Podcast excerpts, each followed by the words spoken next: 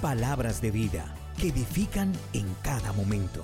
Para ti y para que lo compartas. Un rato con Miguel Santana, podcast. Nuestra reflexión de hoy se titula Puntos de vista.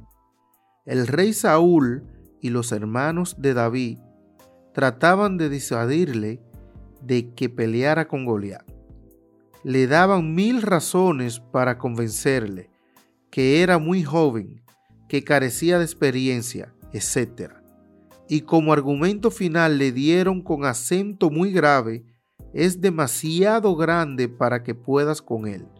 A lo que David replicó, justo porque es tan grande no puedo fallar a la piedra.